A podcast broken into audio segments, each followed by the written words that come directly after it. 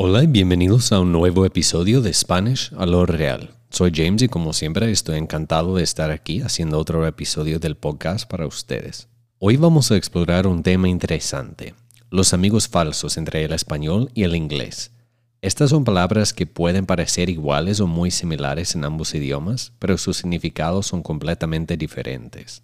Vamos a hablar de algunas de estas palabras y descubriremos cómo su aparente similitud puede llevar a situaciones cómicas, confusas e incluso incómodas.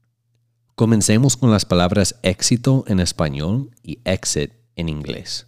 Éxito significa success. Por ejemplo, si uno de tus amigos crea una canción que se vuelve famosa, puedes decir que su canción ha tenido mucho éxito sin embargo, como puedes darte cuenta, suena y se escribe muy similar a la palabra exit en inglés, que significa salida. El siguiente par de amigos falsos son pregunta y pregnant. Estas palabras tienen significados muy diferentes y aunque suenen muy parecidas, no tienen nada en común. En español, una pregunta es lo que tienes en la mente o lo que le haces a alguien cuando no sabes algo y quieres saber la respuesta.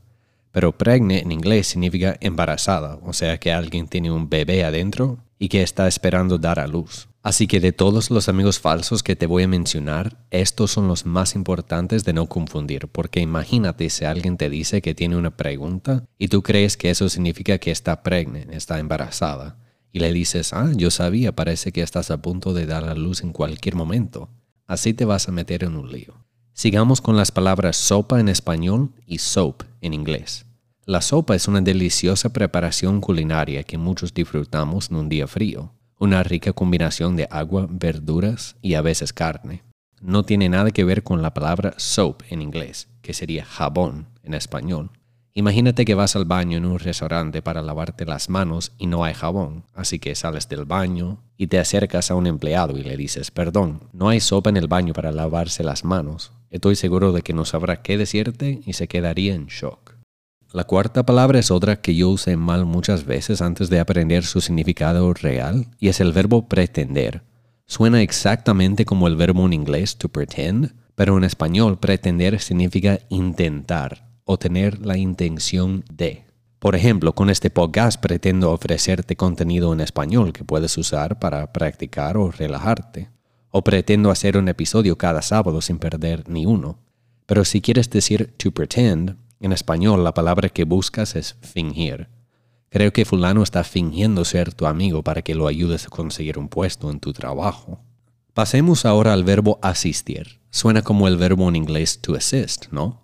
Pero no son iguales. En español el verbo asistir significa estar presente.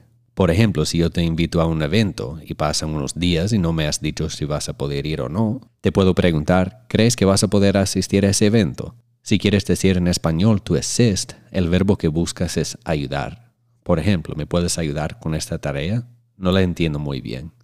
Ah, lo siento, pero no puedo porque esta tarde tengo que asistir a un evento muy importante.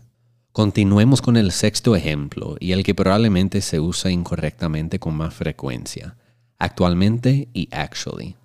Estos suenan igual, sin embargo en español, actualmente significa en este momento o en la actualidad. Por ejemplo, si soy de los Estados Unidos pero en este momento vivo en la República Dominicana, yo puedo decir que soy estadounidense pero actualmente vivo en RD. Como ves, tiene un significado muy diferente a la palabra actually en inglés, que significa en realidad o de hecho. Si no estoy mal, creo que esta palabra fue el primer amigo falso que aprendí. Antes de eso yo decía cosas como actualmente no me gusta mucho la comida picante y ese tipo de cosas, cuando lo que debería haber dicho es de hecho no me gusta la comida picante. Otro par de amigos falsos son sensible en español y sensible en inglés.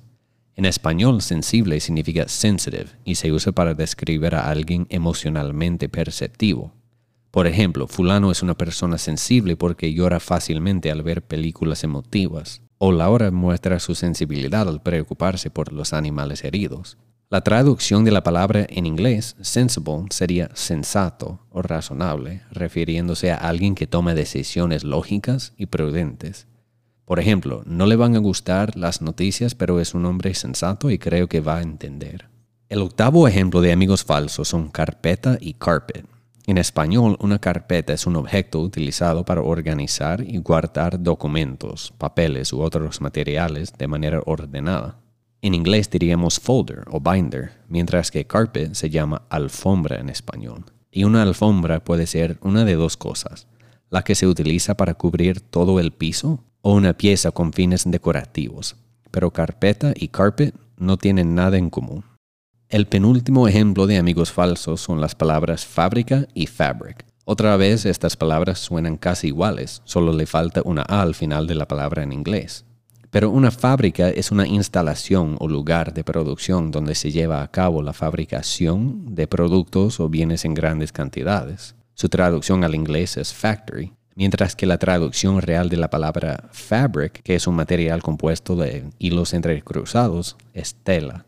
Por ejemplo, la tela se hace en una fábrica. Finalizamos con las palabras largo y large. Suenan muy parecidas, ¿verdad? Seguramente si quieres comprar un large shirt sería una camisa larga, ¿no? Mm, no. En español, largo significa long y se refiere a una extensión mayor en longitud. La traducción de la palabra large sería grande o amplio. Así que si le dices a alguien que necesitas una camisa larga, no te van a entender muy bien o te van a dar algo que no quieres. Lo correcto sería una camisa grande. Y así llegamos al final de este episodio sobre los amigos falsos entre el español y el inglés. Es interesante cómo palabras que se parecen tanto pueden tener significados tan diferentes. La clave para evitar estos malentendidos es comprender bien el significado real de las palabras en ambos idiomas, pero es importante recordar que si usas una palabra mal, no es el fin del mundo. Solo hay que reírnos, corregir el error y seguir adelante. Espero que hayan disfrutado de este episodio y como siempre les invito a seguir el podcast y seguir Spanish a lo real en Instagram también, donde comparto más contenido para ustedes. Hasta la próxima.